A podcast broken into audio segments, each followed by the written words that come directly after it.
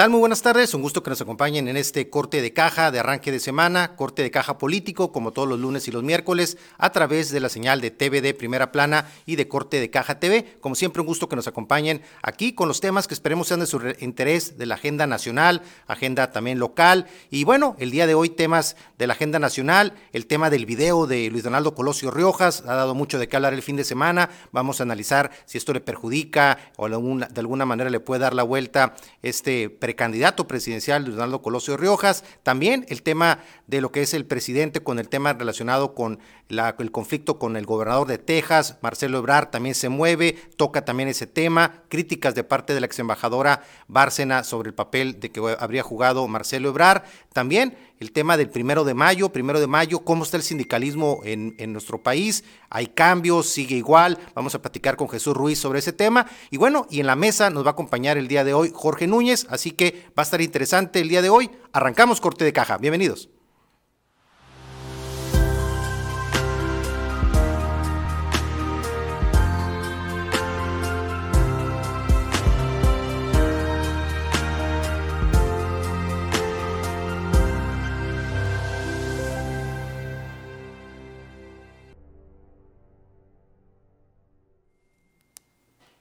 Bueno, y también además de los temas de la agenda que mencionábamos, también como complemento, bueno, el presidente de la República en un evento a cargo de, un poquito más de detalles del tema de la refinería Dos Bocas, habla de que, de que Morena está listo para dar una nueva paliza en el próximo proceso electoral. Vamos a analizar esta, esta situación, es real, eh, la oposición sigue dormida, vamos a platicar sobre ese tema también. Y de alguna otra forma también, otro de los temas tiene, tiene posibilidad de caminar la reforma electoral del presidente. Vamos a analizar algunos de los detalles de esta reforma que también ya está este, analizándose con los diputados en la Cámara, en la Cámara del Congreso de la Unión. Pero bueno, vamos a ver si ya está por ahí conectado Jorge Núñez desde Baja California para analizar los temas de la agenda. Están ahí, está por conectarse. Pero bien, como comentábamos, estos temas del fin de semana que llamaron la atención, uno de ellos tiene que ver principalmente con el tema de Luis Donaldo Colosio y Rojas. Vamos a ver si ya, ahí sí podemos ya cabina conectarnos con Jorge Núñez. ¿Cómo estás, Jorge? Muy buenas tardes, un gusto saludarte. Jesús, ¿cómo andamos? Eh, un gusto saludarte, aparte de que nos conocemos hace algunos años, este, tenemos ya muchas historias, así que me da mucho gusto estar aquí contigo. Eh, felicidades por tu programa, creo que al final de cuentas, entre más haya ciudadanos eh, participando en la política pública de nuestro país, pues creo que al final de cuentas, este, eventos como esto, esto que estás haciendo tú, ayuda a que más gente se involucre en los temas importantes de Sonora y, por qué no decirlo, también del país. ¿no? Entonces, encantado de estar aquí contigo, Chuy. Un saludo. Gracias, Jorge. Pues Jorge, un buen amigo, este economista, con una gran trayectoria tanto empresarial como también política allá en, el estado de Baja California, economista, también ahí con, amplia perspectiva sobre todo el contexto económico nacional, internacional y local. Y bueno, por supuesto también, pues este, también ahí líder social ahí en, en Mexicali, también todo, todo el tema baja californiano, pero también de alguna otra forma siempre alguien pendiente como analista de los temas más importantes de la agenda política de nuestro país. Y en ese sentido, importante conocer aquí el que, el que pueda compartir la mesa aquí el día de hoy con nosotros de todos los temas de la agenda nacional. Y planteaba ahorita, Jorge, este, los temas de la agenda, uno de ellos el fin de semana tuvo que ver con Luis Donaldo Colosio y Riojas, este, pues nos tocó en su momento nosotros ahí en la época universitaria vivir cuando fue la, pues la, trágica muerte de Leonardo Colosio, este padre, este, y todo el tema Colosio Murrieta. Y bueno, a partir de ahí, pues empieza pues todo un proceso ahí en el que de alguna otra forma, este, con la, los, los focos de la de, lo, que es, lo que es prácticamente la, el interés de la ciudadanía en lo que es el, Luis Donaldo Colosio Riojas. Pasaron años y bueno, ya es una realidad como diputado local en Nuevo León, ahora como presidente municipal de Monterrey. Y bueno, se da de pronto ahí en este pues, seguimiento ya muy, muy puntual que tiene a todo lo que hace Luis Donaldo, al ser presidenciable en este momento, pues se da lo que el fin de semana, una conexión que se da ahí de, de gabinete de manera virtual desde Nueva York, donde estaba realizando algunas actividades y bueno, estaría de acuerdo a lo que se ve por ahí en un video, ahí no sé si lo tengamos en cabina, lo vamos a ver ahí de respaldo, que lo pues prácticamente se veía como en estado inconveniente, ¿no? Aparentemente el, lo que es el, el presidente municipal de, de Monterrey, quizás no fue la mejor decisión conectarse bajo esas condiciones. ¿Cómo viste, este, Jorge, toda esta situación este, que impactó de, pues, de, lo que es la, imagen tan, pues, obviamente tan seguida que tiene Luis Donaldo Colosio Riojas ya a nivel nacional? ¿Cómo viste, Jorge? Mira, pues digo, dices primero, eh, Chuy, Jesús, este, fíjate que de entrada, creo que ya a estas alturas, eh, el, llevar a cabo sesiones de cabildo por Zoom, creo que, que ya son, este, eh, ya no son adecuadas. ¿no? Creo que en algún momento, pues por las circunstancias de la pandemia, algunos municipios estuvieron llevando a cabo sesiones de cabildo ordinarias o extraordinarias de manera por Zoom y se entendía pero ya de, unas semanas para acá, incluso me atrevería a decir algunos meses para acá, pues bueno, una sesión de cabildo implica temas eh, fundamentales para el quehacer público de un ayuntamiento y no siga para Monterrey. Entonces creo que el primer error fue que Monterrey esté haciendo eh, sesiones de cabildo por Zoom. Creo que da la importancia a los temas de un municipio tan importante como, como a nivel nacional, pues ya deberían ser todas en vivo. Entonces ahí creo que fue el primer error eh, el segundo creo que, la verdad es que no creo que le afecte tanto porque, bueno, cuando menos yo lo vi y, a lo mejor pudo haberse tomado uno o dos este, cervecitas o uno o dos copas de vino, pero era obvio que no estaba tomado, creo que lo están sacando de contexto, ¿no? Pero bueno, hablando también del tema de Colosio, eh, Jesús, creo que aquí el tema es que, la verdad es que creo que hay un político, eh, me gusta el perfil de Luis Donaldo Colosio, creo que eh, ahora la política nacional, vemos a muchos políticos muy vinculados al tema de las redes sociales y eh, que parece más entre payasos y artistas y menos político, ¿no? Y en este caso, Luis Donaldo Colosio Rojas, creo que el perfil y la manera como está trabajando, creo que es un perfil más responsable, más moderado, y me da gusto el trabajo que ha hecho tanto Luis Donaldo cuando fue diputado y ahora como alcalde, aunque va empezando, Creo que es un político este, que va a hacer un buen trabajo para Monterrey y creo que necesitamos estar pendiente del trabajo de Luis Donaldo Colosio en el mediano y largo plazo. Yo creo que es obvio que esta que se comenta que va a ser presidenciable lo va a hacer y ya lo es seguramente para en el corto plazo, pero la manera como lo veo trabajando Luis Donaldo, creo que él ya decidió que no va a interesarse en la del 2024 Tan es así que parecería, tú que conoces Monterrey, en mi caso voy mucho a Monterrey y he visto como que le bajó un poquito a la intensidad de sus actividades en redes sociales y parecería que la señal va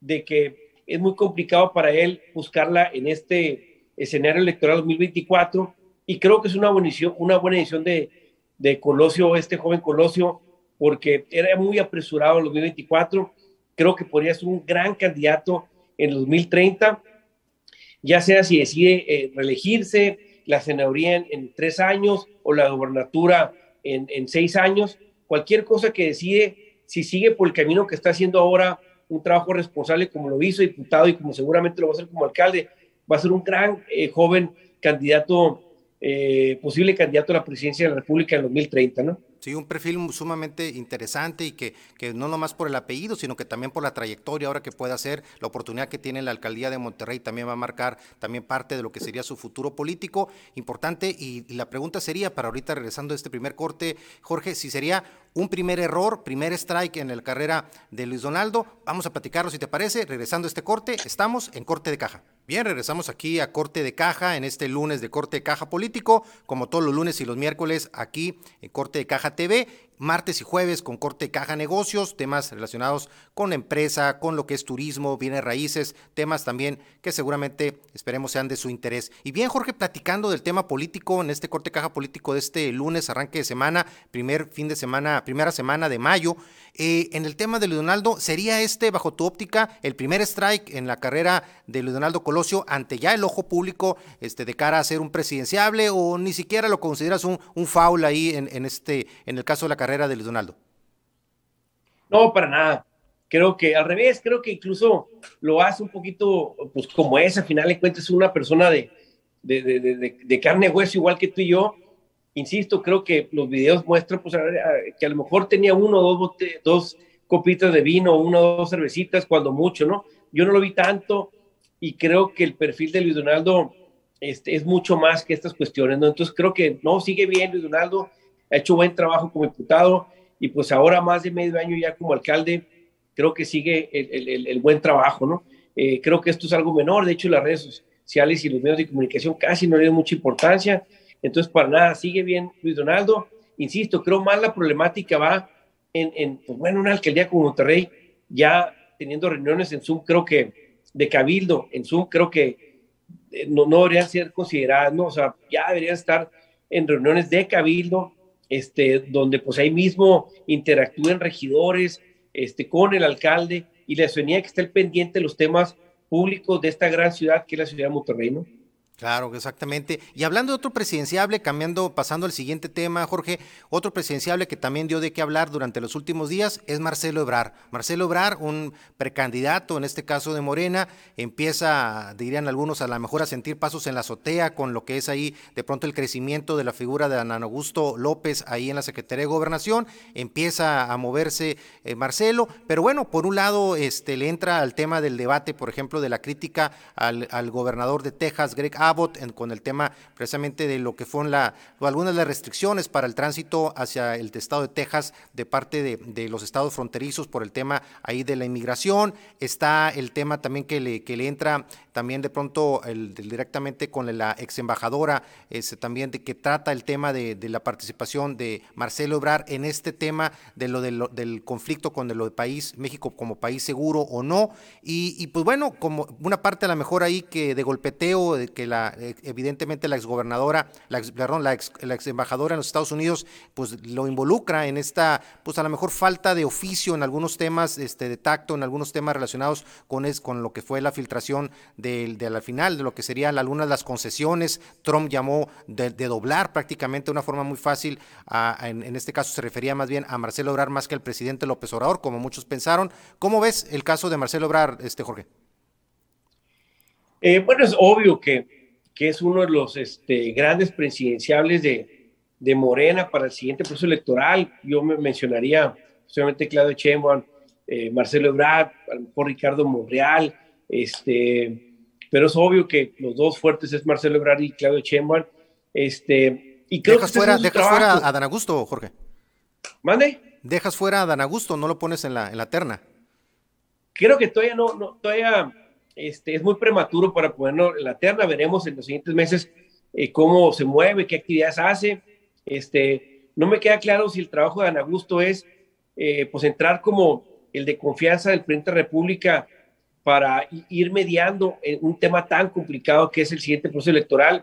Y obviamente necesitas a alguien de la confianza del presidente de la República que esté al pendiente del proceso este, y que podría ser Ana Augusto, o al revés, obviamente un delfín ahí que, que podría estar en, en, en, la terna en el mediano plazo. Pero ahorita creo que es muy prematuro, ha sido eh, con todo y que tiene la gran responsabilidad, la responsabilidad más grande, se puede decir, después de la prensa república en el país.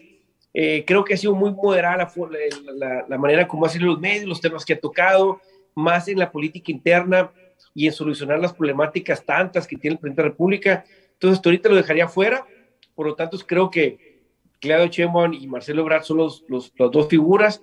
Y pues bueno, eh, está haciendo un esfuerzo Marcelo Ebrard por, por este, eh, pues de alguna manera eh, sacar adelante los temas nacionales, un poquito luchar por el nacionalismo, tratar de, de él luchar por la mexicanidad y, obviamente en contra de un gobernador en Texas que es obvio que, que es de, de esa ultraderecha de, esa, de esos republicanos que, que les encanta hacer ruido con, los temas nacionales. Pues bueno, qué bueno que, que hay un funcionario que le conteste, ¿no?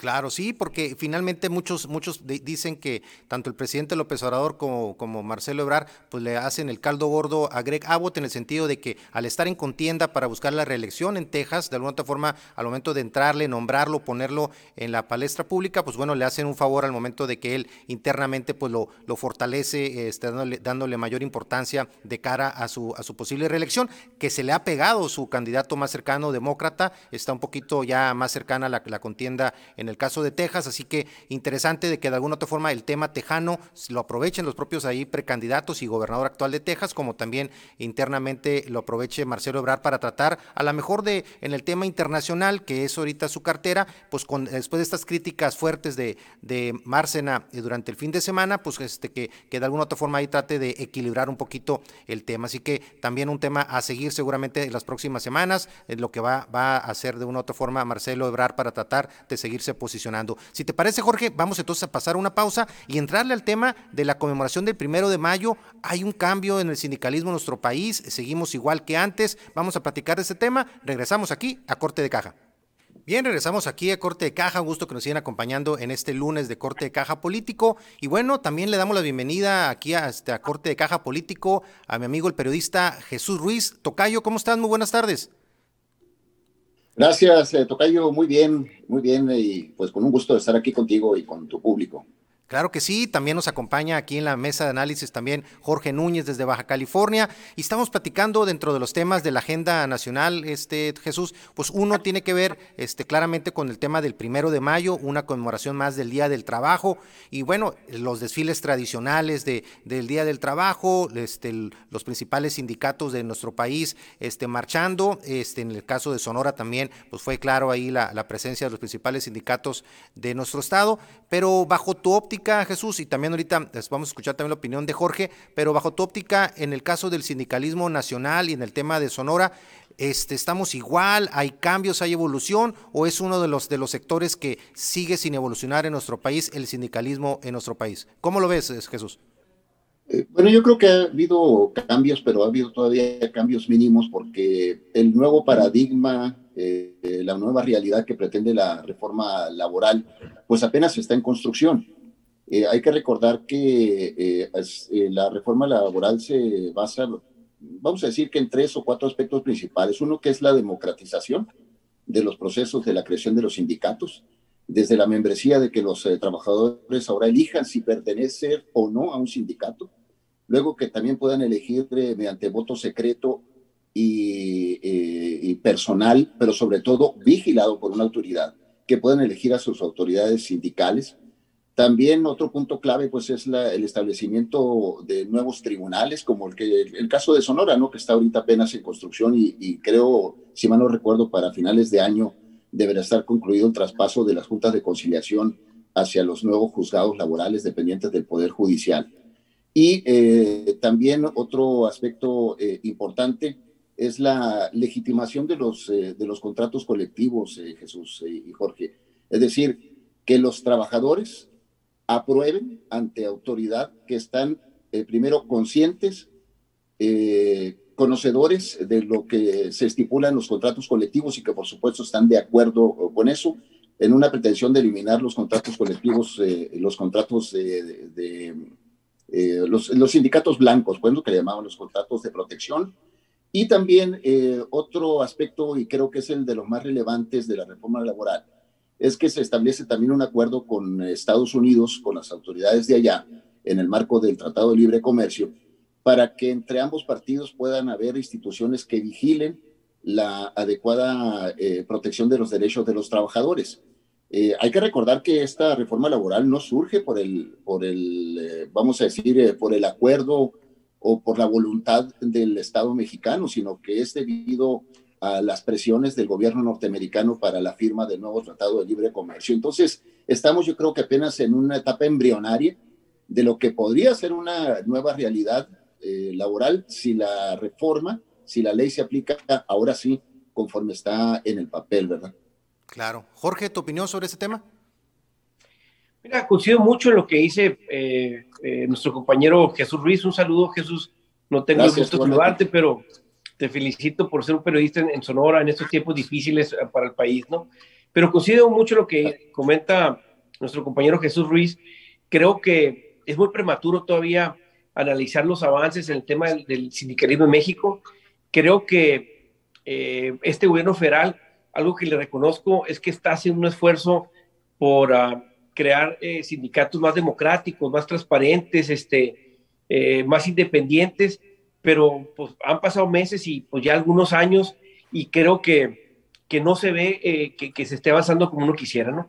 En este caso, la democratización de, los sindicatos, pues obviamente sigue, aunque de alguna manera ha cambiado algunas leyes que deberían ser eh, a los sindicatos más democráticos, en la realidad, pues seguimos teniendo muchos líderes que, que están de alguna manera por cuotas de poder. Eh, el tema de la transparencia, pues sigue siendo un tema donde a mí me gustaría incluso que los sindicatos, ellos mismos, los, los, sindicatos, pero los de abajo, luchen porque al final de cuentas la, la, transparencia sea parte de, de, los trabajos de estos sindicatos, ellos mismos en los liderazgos toman decisiones, obviamente afectando al burócrata este, o, a, o, a, todos estos este, que pertenecen al sindicato y de alguna manera lo hacen ineficiente, ¿no? Y por otro lado, el tema de, la relación entre la política y el, sindicalismo. Todavía vemos muchos partidos, incluyendo Morena, que utilizan a, los líderes sindicales como candidatos y es bien difícil teniendo a un diputado local o a un diputado federal o a un senador siendo líder sindical, pues bueno, la relación de poder, porque al final de cuentas, pues trae intereses y compromisos tanto en el partido como con el gobierno federal o con esta parte, con la parte legislativa, ¿no? Por ejemplo, aquí en Baja California, y estoy seguro que en Sonora no es la excepción, pues vemos a los líderes sindicales que más que eh, buscar los intereses de, de, la base, pues están con eh, intereses personales, meten al pariente, meten al, al, al, al, compromiso político, hacen compromisos políticos con él o la alcalde, con él o la gobernadora, para que a final de cuentas, pues si hay algunas bases, pues se reparten, ¿no? De 30 bases, una para el gobernador, una para este secretario, y eso nos hace mucho daño, y le hace mucho daño al sindicalismo, porque de alguna manera eh, eh, los, de la base no les permite que puedan avanzar como uno quisiera. Yo estoy seguro que a los de la base les conviene mucho más tener un sindicato democrático, un sindicato transparente. Tenerlos transparente tendríamos mucho más, tendrían ellos mucho más recursos para que obviamente decían lo que a ellos les convenga y también transparencia en la definición de las bases que cada vez se vuelven mucho más, eh, pues parecería que son plazas de oro, ¿no? Todo el mundo quiere tener una plaza en el ayuntamiento, en el estado de la federación, entonces este, yo no veo que esté avanzando en eso, ¿no? Entonces pues veremos en los siguientes meses cómo este, se avanza en ese tema de la democratización y la transparencia, ¿no? Exactamente. ¿Y cómo está el sindicalismo en el caso de Sonora? ¿Qué cambios este, se avisoran en el, en, el, en el horizonte? ¿Ha cambiado realmente algunas de las perspectivas del sindicalismo de Sonora? Vamos a platicarlo con Jesús Ruiz y con Jorge Núñez, regresando de este corte. Continuamos aquí en Corte de Caja. Bien, regresamos aquí a Corte de Caja. Un gusto que nos acompañen en este Corte de Caja político de este lunes, arranque del mes de mayo. Y bueno, este, ahorita Jorge nos presentaba, Jesús, un panorama de lo que es el sindicalismo en el caso de Baja California. En Sonora, ¿cómo estamos? ¿Cómo está el, diagnóstico, el panorama en el caso de Sonora bajo tu perspectiva, Jesús? Bueno, eh, muy parecido en realidad en cuanto a la politización de, de, las dirigencias sindicales, eso es innegable, allí está. Eh, Aquí yo creo que particularmente el grave problema que hemos tenido al paso del tiempo, de las décadas, ha sido eh, la falta de justicia laboral, es decir, eh, hay, si mal no recuerdo, cerca de 20 mil expedientes acumulados en la Junta de Conciliación. Eh, además de este, los sindicatos aprendieron o los patrones aprendieron a mafiarse entre sí y la construcción de sindicalismo blanco, la verdad que era un problema pues muy grave aquí se ha ido combatiendo ciertamente, pero no ha habido los resultados eh, esperados en su totalidad. Ahorita decía yo que la, que la situación del nuevo paradigma de las eh, relaciones laborales está apenas en una etapa embrionaria. Y, yo estoy convencido de que si por alguna situación se rompe el acuerdo en el, en el seno del Tratado de Libre Comercio, es decir, que no tengan que ver ya los norteamericanos, así como tienen que ver con las cuestiones del narcotráfico, es decir, eh, los eh, grandes capos que, caen, caen cuando presiona Estados Unidos en la realidad. Eh, lo mismo que los casos de corrupción, pues apresan más allá en Estados Unidos que, que aquí en México. Pues igual en el caso de, la, de las relaciones laborales. Para los norteamericanos es un punto que ellos quisieron dejar bien establecido en el acuerdo de libre comercio y que se tradujera en reformas a la ley mexicana, lo cual sí se hizo, pero si por alguna circunstancia eh, desapareciera el Tratado de Libre Comercio, estoy plenamente convencido de que aquí en México iba a acabar en otra etapa de simulación. somos expertos los mexicanos en simular los gobiernos, los patrones, los líderes. Y la nueva ley puede estar muy bien en la letra, pero si no hay voluntad o no hay presión para que se haga, la verdad es que no va a cambiar esta, esta situación. Entonces, solamente así vigilados, vigilados por nuestros vecinos, por nuestros socios comerciales, comerciales es decir, Estados Unidos, Estados Unidos y Canadá, yo pienso que solamente así podrá prosperar esto hacia un, un verdadero cambio en cuestión de la democracia, que ya citaba ahorita también eh, Javier, en cuestión también de eh, la, eh, vamos a decir, de la impartición de justicia laboral, que es, es, es, otro gran pendiente pues aquí y que esperamos que en los juzgados laborales que se están abriendo en el país, de hecho nosotros en Sonora ya estamos retrasados porque creo que ya van como 20 estados en el país que tienen ya establecidos sus nuevos marcos de justicia, de administración de justicia laboral y aquí en Sonora pues apenas estamos en la construcción de eso. Es, en esa etapa estamos. Hay algunos sindicatos, los he conocido, el sindicato minero entre ellos, que eh, sí ha evolucionado a, una situación, vamos a decir, de democracia, es decir, han cambiado ahí las dirigencias eh, sindicales. Lo mismo también los sindicatos universitarios, debo decirlo que también eh, han cambiado para bien e incluso las bases son los que deciden ahora abiertamente si van a huelga o no van a huelga y los que autorizan a su dirigencia sindical se aceptan o no acuerdos pues con, con los patrones, que en este caso pues son las autoridades universitarias. Entonces, sí hay poco, pero es incipiente todavía eh, Jesús y Javier. Sí, claro, y una parte importante, este Jesús, yo creo que ahí coincidiendo, tiene que ver con lo que, lo que, lo que sería eh, la fuerza que pueden tener los mismos agremiados a los sindicatos, en el sentido de, por ejemplo, de que realmente se busque el que al democratizarse internamente los sindicatos puedan realmente pues pugnar sus líderes por luchas de, de, temas de largo alcance. Y uno de ellos tiene que ver, por ejemplo, con el tema que tú mencionabas ahorita, el sindicato minero, un tema de discusión durante ya los últimos tres años, este, prácticamente con el gobierno federal, a raíz del tema pues del, del fondo minero minero que se les quita a los municipios que tienen que ver con, con la minería, que al final este, pues es una, un viejo anhelo de, pues de muchísimas este, personas, este, de todo lo que podrían ser ahí los beneficios para estos este, municipios mineros y que de alguna u otra forma ahí quizás no se ha sentido a lo mejor con fuerza por la presión de los sindicatos junto con la ciudadanía, quizás la falta de, de, de vínculo entre los sindicatos con la ciudadanía, que se, que se compartan este, quizás algunas banderas pueda de una u otra forma hacer más fuertes a los sindicatos de cara al futuro, ¿no crees, Jesús? Si me permites allí, eh, tocaste un punto que es eh, clave, eh, Jesús.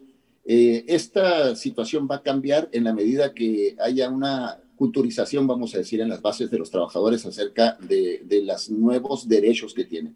Es decir, los, los trabajadores mexicanos están, estamos muy impuestos a los usos y costumbres, vamos a decirnos, del sindicalismo y del sindicalismo charro mexicano, es la, es la realidad y creo que pasarán eh, años para que eh, los trabajadores aprendan que tienen esos nuevos derechos, que, que se empoderen, vamos a decir así, aún sobre sus dirigencias sindicales, ¿verdad?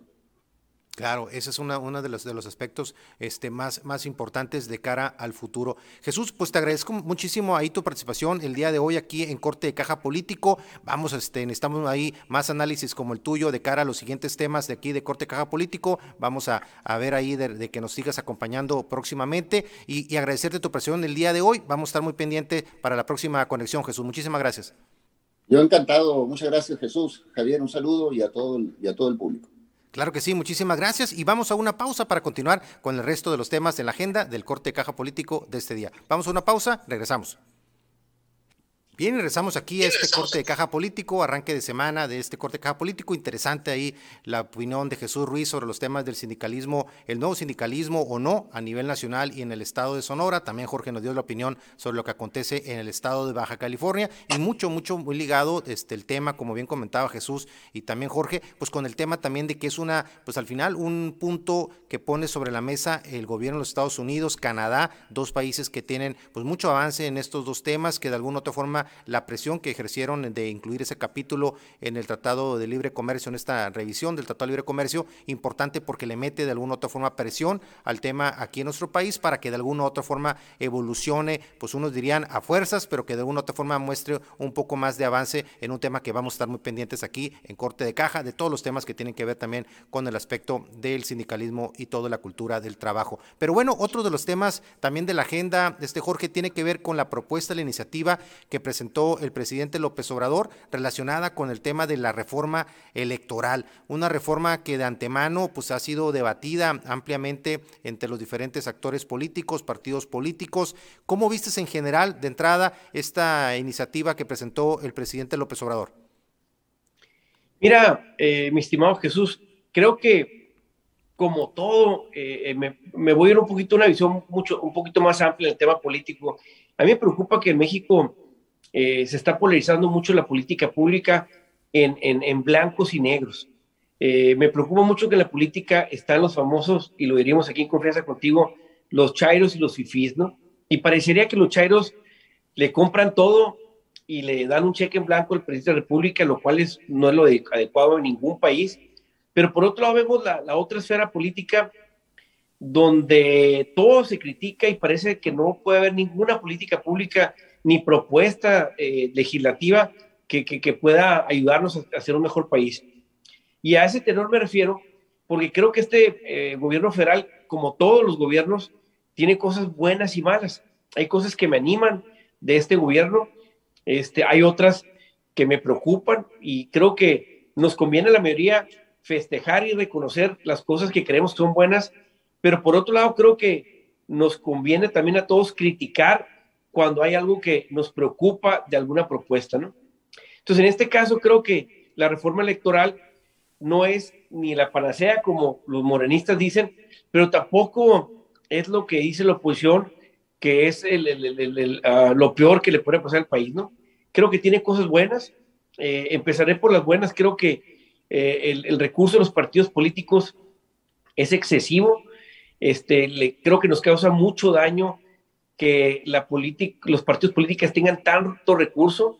Hay algunos que piden que, se reduzca a cero la cantidad. Creo que eso es un exceso, un extremo, porque a final de cuentas eso nos daría que eh, los sectores empresariales e incluso posiblemente el crimen organizado pudiera comprar a las candidaturas o a los partidos políticos. Entonces, yo sí creo en la política pública donde el gobierno federal, el gobierno, el Estado, de alguna manera eh, subsidie o nos ayude a los partidos políticos. Pero no lo hacen ya, Jorge, disculpa que te interrumpa ahí, no lo hacen ya de facto ya este, el crimen organizado participando este, ya en las elecciones, en tanto con las candidaturas como las elecciones este, per se. ¿No, ¿No crees que ya es algo que realmente ya se está dando en este momento y de ahí quizás la justificación? Digo, te hago la pregunta ahí de que pudiera dejarse precisamente de recibir ya recursos públicos los partidos políticos. ¿No es algo que ya esté presente en este momento? Yo creo que sí está pasando, pero con más razón, si lo quitaríamos, sería más evidente y más obvio a final de cuentas. ¿no? Yo sí creo en la política de Estado, donde el gobierno, el Estado, subsidia de alguna manera los partidos, pero no estas cantidades insultantes que les dan los partidos políticos a nivel nacional. Entonces yo creo que debemos seguir por esa política y de alguna manera poner candados para que para el crimen organizado y en este caso también para el sector empresarial sea muy transparente y muy, ah, eh, muy transparente todo el proceso para que puedan apoyar a un partido político o a, un candidato. Pero en este caso, si le quitas toda la cantidad y lo reduces a cero, en este caso, pues bueno, los partidos políticos no tendrían más que eh, pues ser eh, de la base, que apoyen con 100, 200 pesos, 300 pesos mensuales, o que un empresario, o peor aún, el crimen organizado, sean los que estén financiando los partidos y las candidaturas. Entonces, en este caso, yo creo en la política de Estado de que el gobierno subsidia a los partidos políticos y de alguna manera las candidaturas, pero no estas cantidades que nos eh, representan alrededor de 10 mil millones de pesos. Y para que la gente se dé una idea, Hermosillo debe tener más o menos un presupuesto anual de entre los 3.500 millones de pesos anuales. En este caso, a los partidos políticos se les da más de tres, cuatro veces de todo el presupuesto que gasta Hermosillo en todo el año. Entonces, en este caso, me gusta que el presidente de la República propone eh, partidos políticos eh, más modestos, donde se cuide el recurso público. Me gusta el planteamiento que está haciendo para que se discuta el tema de los diputados federales. No estoy a favor de que se eliminen los diputados plurinominales.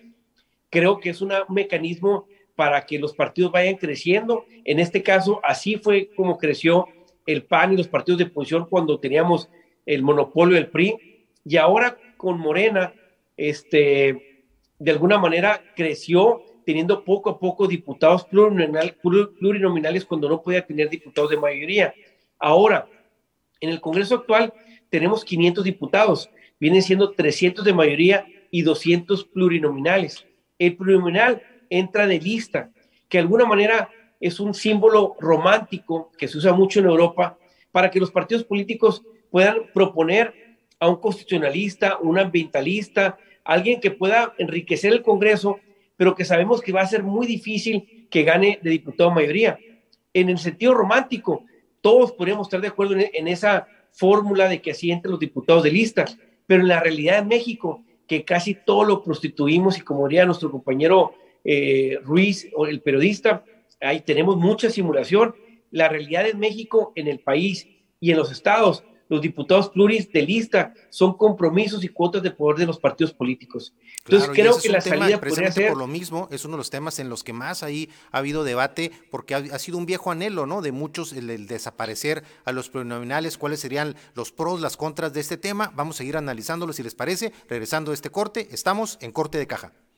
Bien, y regresamos aquí a Corte de Caja. Un gusto que nos estén acompañando a su servidor Jesús Villas Gastelum y también, por supuesto, a Jorge Núñez desde Baja California con su punto de vista sobre los temas de la agenda nacional y local. Y Jorge, hablamos del tema de los plurinominales este, durante muchos años ha sido un viejo anhelo pues, de, diferentes sectores, sobre todo de la ciudadanía en general, este, la justificación primero de la cantidad de diputados que tiene el Congreso, este, por otro lado también los plurinominales que de alguna otra forma pues muchos sienten que no representan, que si bien la historia de alguna otra forma la, justificación desde el punto de vista idealista, romántico, como tú bien comentas, pues sí tenía este, cabida el poder incorporar a perfiles que difícilmente por las urnas podían llegar, este, perfiles como bien comentas tú, técnicos especializados en diferentes materias, pero que al final, como todo desafortunadamente se ha ido prostituyendo y vemos cómo al final es simplemente pues el, el, poder por el poder, la cantidad por la cantidad. Y, y yo diría ahí que son este, el tema de que está contemplando la reforma política, la iniciativa de reforma electoral que está planteando el presidente, trata diferentes temas, uno de ellos es este que, que lo estamos ahorita comentando, pero también la otra parte que no se menciona aquí y que es una parte también importantísima es el buscar la forma de que los diputados realmente rindan cuentas a quienes representan. Y es una parte yo creo que de las asignaturas que están todavía pendientes porque realmente los diputados, una vez que son elegidos, prácticamente no vuelven a voltear hacia su electorado y solamente se dedican a velar por sus propios intereses y de los dos partidos que representan. Pero bueno, dejando eso de lado, regresamos con el tema de plurinominales. ¿Por qué sí y por qué no? ¿Cuáles serían las ventajas y desventajas, Jorge, bajo tu óptica de la desaparición de los plurinominales? Mira, Chuy, yo creo que, la pregunta que está haciendo es fundamental el, Ejecutivo, ya sea federal, el gobernador o el presidente municipal, es una en donde el que gana, gana por un voto. Él debe ser el responsable de dirigir la gran responsabilidad del ayuntamiento de, Hermosillo, el gobernador de Sonora o la presidencia de la República, porque es el Ejecutivo. Pero el Congreso, eh, mi estimado Jesús, es, es una, un espejo de la ciudadanía, es un espejo de nuestro país, de las cosas buenas y malas que tenemos. Y en este caso, la intención del Congreso es que estén en mis todas las voces, las voces de, de, gente que le gusta hacer mucho ejercicio, la gente que le gusta el tema de la derecha o alguna cuestión vinculada a un tema religioso, la gente que le gusta el tema medio ambiente. Por lo mismo, necesitamos tener en el Congreso una gran cantidad de voces y que estén la mayoría de esas voces representadas en el Congreso Federal y en los congresos estatales. En este caso, si nos quedaríamos con puros diputados de mayoría, tendríamos una, un Congreso local o federal donde a lo mejor esté representado con la mayoría de diputados de un porcentaje, 48, 50, 52%, y no esté representado toda la demás gama de, de, de, formas de pensar. Por eso es peligrosísimo plantear quitar los tribunales. La manera es cómo llegan al poder. En este caso, coincido con lo que comentas, los, los, diputados de lista pues han sido más que nada cuotas del poder de los partidos y creo que la opción que nos quedaría es que tengamos diputados de mayoría y diputados de plurinominales, pero que lleguen como mejores perdedores. Y en este caso, alguien que va con un partido como el Partido Verde Ecologista, el Partido del Trabajo, e incluso el PAN y el PRI, van a, buscar el voto y si de alguna manera se quedan a pocos votos en la candidatura y no ganan de mayoría, pues bueno, ya tuvieron cierto apoyo eh, de su comunidad, es de los mejores de ese partido político eh, posicionados a nivel nacional y así es la manera como ellos podrían entrar como diputados. Entonces, en este caso, muy puntual, no podemos quitar los plurinominales porque son, eh, es la manera como le das una representatividad a todos los sectores, pero quitamos los de lista y los, los cambiamos como diputados como mejores perdedores. Y así tendrás 300 diputados que entran de mayoría y 200 diputados que, que fueron a hacer campaña, que tuvieron cierto apoyo social y son los mejores posicionados de cada partido. Y en este caso, por último, la cantidad coincido contigo, a lo mejor debería disminuir. No es necesario tener 500 diputados, lo cual es, pues, es desbordante y son demasiados diputados. A lo mejor podríamos tener 300, 200 de mayoría y 100 de plurinominales. Insisto, estos plurinominales como mejores perdedores, confirmando que fueron a la calle, tuvieron el apoyo popular y fueron los mejores perdedores posicionados de su partido para que lleguen al Congreso. Entonces, ahora sí tendremos 300 diputados con representatividad de, esos, de la ciudadanía para llegar al Congreso, ¿no? Claro, por supuesto, sí, un tema, tema seguramente relevante que tendremos que estar analizando más a detalle en las siguientes semanas y el siguiente programa también que, que nos acompañes, Jorge. Y bueno, si te parece, vamos a una pausa para llegar al último segmento, este Jorge, y para ver cuáles serían algunos de los aspectos negativos que tú, que tú ves en esta iniciativa de reforma electoral que plantea el Ejecutivo de nuestro país, Andrés Manuel López Obrador. Vamos a una pausa y regresamos aquí a Corte Caja Político. Bien, regresamos aquí a corte de caja político, en este ya el segmento de cierre de este corte de caja político de este lunes. Se nos fue como agua, Jorge, los temas así, así pasa en, este corte de caja. Pero bien, uno de los temas que se nos va a quedar, de hecho, ahí en la agenda para, para la siguiente, este, es el siguiente programa que nos acompañes, Jorge. Pues bueno, era lo que comentábamos al, principio de los temas ahí de la agenda. Uno dice, el presidente dice que la, lo que sería Morena y la 4T va a seguir ganando y por paliza en los próximos comicios, en una arenga fuerte que hace ahí ante sus huestes en, con el proyecto de Dos Bocas y que de alguna otra forma también retrata, y, este, y ya lo platicaremos en un siguiente programa, pues también el Estado también este, que, que guarda la oposición, que está realmente con un muy bajo perfil, este, con una falta de candidatos realmente competitivos, pero bueno, ese será tema de otro, otro programa este, con, contigo, Jorge. Pero bueno, cerrando el tema de lo que sería la iniciativa de reforma electoral del presidente López Obrador, ¿cuáles serían ahí algunos aspectos que tú consideras negativos o que no a lo mejor no serían este, a lo mejor los mejores bajo tu óptica? Se han ventilado muchos, algunos de ellos tienen que ver, por ejemplo, de que se habla a nivel global de una reducción de casi 24 mil millones de pesos a lo que viene siendo toda la parte de que organización de elecciones con el INE y algunos otros órganos, los órganos estatales principalmente, pero también este, que se considera esa parte negativa, pero también el tema de lo que es el aparato jurídico relacionado con el tema electoral, que también ven con preocupación como a lo mejor no serían a lo mejor algunas modificaciones idóneas. ¿Cuáles consideras tú este, las, las partes quizás este, más a pensar o quizás negativas de esta iniciativa, Jorge? Mira, eh, de, de, entrada veo algunas que me preocupan. En el caso del INE, creo que tenemos que tener muchísimo cuidado muy sensibles todos y, con mucha delicadeza de tocar un tema tan preocupante. Entonces, en este caso, eh, hemos avanzado en el tema de democratizar nuestro país y uno asume que de aquí para adelante pues es puro positivo, ¿no? Pues, vamos a, mejorar el tema de democratizar nuestro país, eh, igual como a nivel mundial, parecería que el avance mundial que hemos tenido ya lo tenemos ganado y de aquí al siguiente año pues nomás es puro avance, ¿no? Este, para nada, hay que tener cuidado. O sea, también el futuro podemos dar retrocesos a nivel mundial en el tema de las políticas públicas mundiales y en el caso electoral no es la excepción. Entonces yo creo que la manera como se está planteando modificar el, INE es muy peligroso. Yo invitaría al presidente de la República a que lo ciudadanice el proceso, que de alguna manera seamos los ciudadanos, cada uno de nuestros diferentes rincones del país, y juntos decidamos cuál es el INE que queremos y cómo fortalecerlo me queda claro el planteamiento y sí lo entiendo por parte del presidente de la República de que es muy oneroso, muy costoso el INE.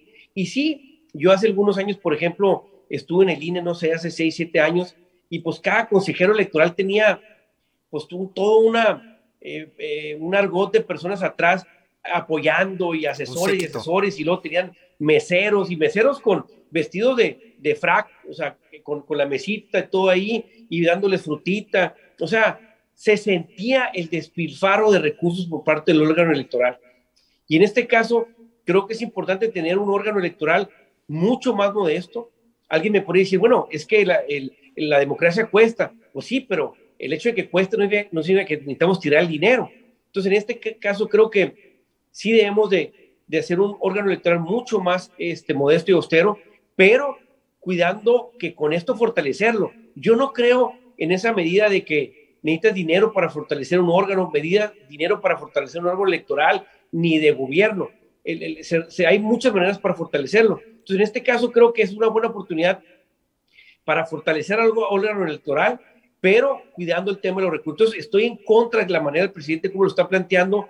Parecería que el órgano electoral, el INE, son los malos de la película, cuando al final de cuentas son estos eh, consejeros, este INE, el que le ha dado estos ganes rotundos al la República, tanto en la elección del 2018 y ahora en el 2021, donde al final de cuentas pues, eh, tuvo estos grandes triunfos. Entonces, necesitamos fortalecerlo, ¿no? Y por otro lado, algunas elecciones que están planteando como de consejeros electorales y de magistrados, suena incluso eh, muy romántico. Pues qué padre que podamos definir este, a nuestros directores de seguridad pública, a nuestro fiscal, a nuestro consejero electoral, a nuestro magistrado, pero aquí la manera sería cómo hacerlo, porque si no tenemos el, camino adecuado democrático, pues se podría eh, pensar que un consejero electoral o un magistrado se agarrarían de, una, de un partido político para que sea indirectamente o directamente con ellos, que puedan tener ese vínculo para que así sea como lleguen.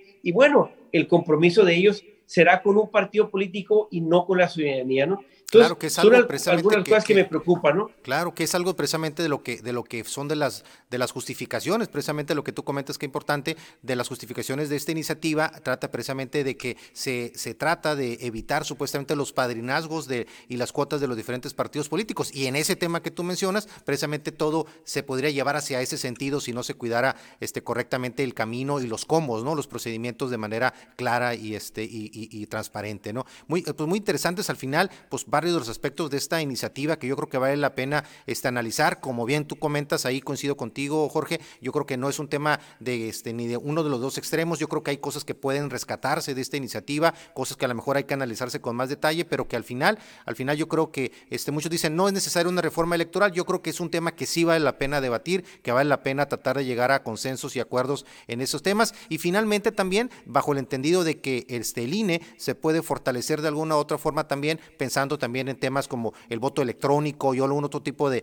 innovaciones que son importantes en nuestro país para poder ejercer de cara al futuro. Jorge, te agradezco muchísimo, ya la guillotina del tiempo nos gana en esta ocasión, pero un, un gusto que nos hayas acompañado en este corte caja político y pendientes para tu próxima participación. estimado Jesús, muchas gracias por darme la oportunidad de estar platicando aquí contigo tantos temas tan importantes. El saludo a tu audiencia, a la gente que nos escucha.